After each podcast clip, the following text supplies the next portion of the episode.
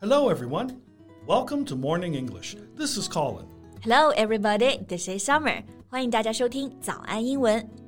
Okay, so Colin, do you often watch short videos on Douyin or TikTok? Never. I find it uh, difficult. Uh, well, okay, n- not difficult, but time consuming to find anything decent.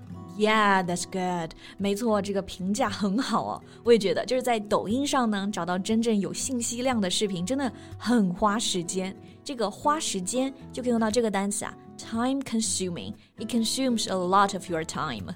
But, you know, I actually spend quite a lot of time on videos, but, uh, you know, more informative ones. Like I watch news, um, sports, and the, the talking heads. The talking heads?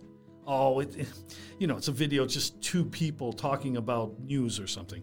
I don't focus on their language or their opinions, just the content itself, knowing what's happening right now. Oh, I see. 你还喜欢看这种类型的，就是 Colin 看视频还比较广泛啊，喜欢看这种新闻、体育类的，或者是两个人一起聊新闻这种。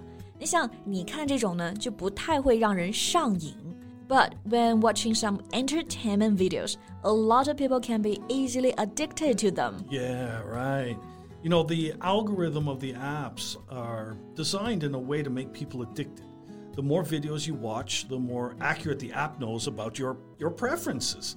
And so then all you can watch on your screen is the, the same type that you like. So it's really hard to just put it down. Yeah, I agree.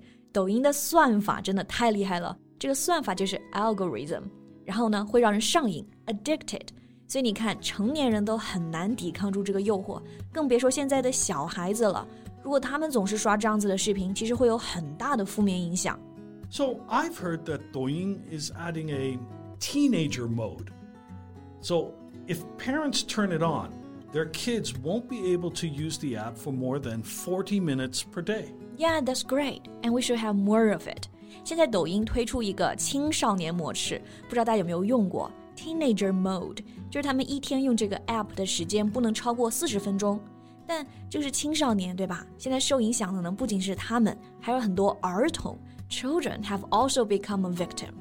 Children have also been affected? Like how? They are also addicted to this kind of app? I think it's more serious than just addiction. I just read some news about this and it's really horrifying. 现在这个信息爆炸而且全民上网的时代，很多小孩、儿童正在被一些有毒的信息侵害。比如啊，有一些不雅视频啊、校园暴力啊、三观不正的动画片。 Okay, well, tell me more about that. Okay, so first I'm gonna show you some data so we'll know how serious this issue is. All right. Do you know the percentage of people under 18 have the access to the internet? Underage netizens? Um, I haven't a clue. But let's say a rough guess, maybe half of them can use the internet. OK，大家也可以猜一猜啊，就是未成年人的网络普及率是多少？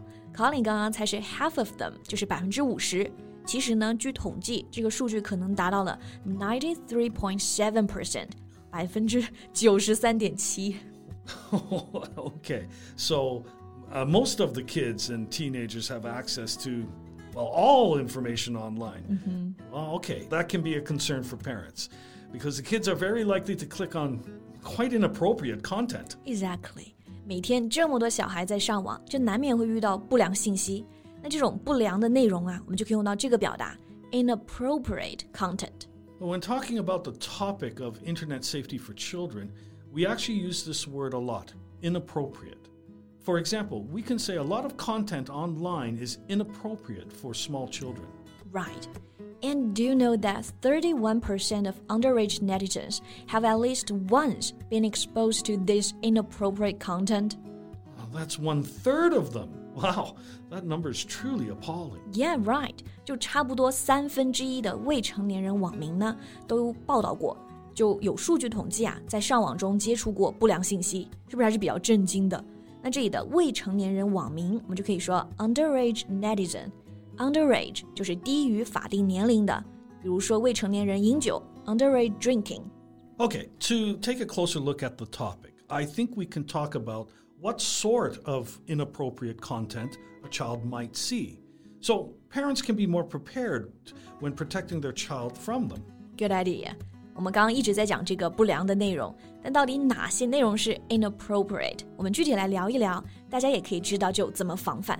All right, so I think number one on the list would be pornographical material. Yeah, that's a big risk. Pornographical 这个词的意思就是色情的。比如大家可能认识 porn 这个单词，这就是来自同一个词源。就大家可能觉得小孩很难接触到这种不雅视频吧，但其实真的不是。Like Colin, do you know the popular watch that nowadays little kids wear? That's called Little Genius. Colin 知不知道小天才电话手表？Yeah, of course, I know it. Um, kids talk to their wrist when they need to call their parents, like um, when they are uh, being chased by a dog or have detention at school or you know got lost. Yeah, right. But it used to be like that. But now the watch has already become a phone. 我也是现在才知道，原来只能打电话的手表，现在还能玩游戏、发信息、发视频。有个家长就在自己六岁小孩的电话手表里发现了一段这种不雅视频。But how do the kids get the videos from the beginning? They're too young to know anything about that, huh? He said a classmate sent it to him, and maybe that's also sent by another one. So this is a case that kids are actually sharing pornographical videos or pictures. Oh, jeez. But, but still, this case might be a little extreme, right? Like, mm-hmm. what's more common might be some content containing bad words, swearing. Right.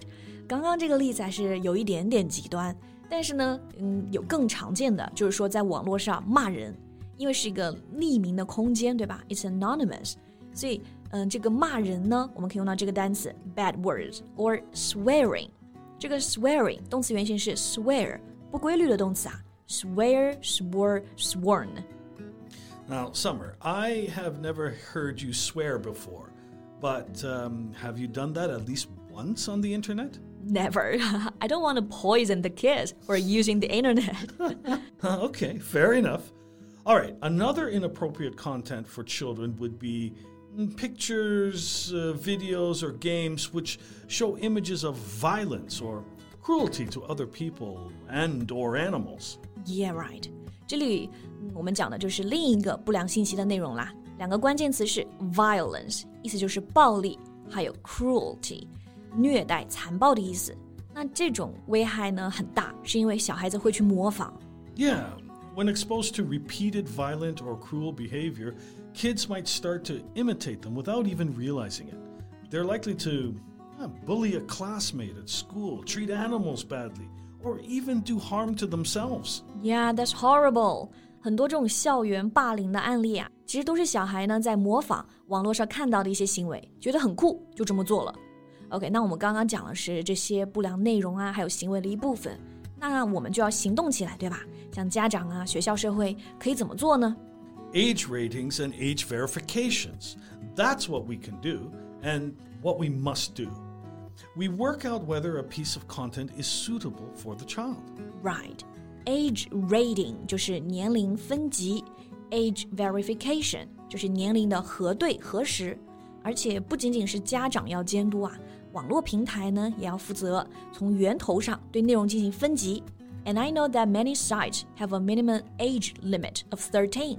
That'll also work. Yeah, this should be on all kinds of platforms, including video apps, social media platforms, gaming, and all forums. 嗯哼，分级啊，监管都到位。然后父母呢，再高效的来陪伴，不让这种不法分子有机可乘，让小孩有个健康美好的童年吧。That's right. All right, I think that's all the time we have for today. Thanks for listening, everyone. This is Colin. This is Summer. See you next time. Bye. This podcast is from Morning English. 学口语就来早安英文。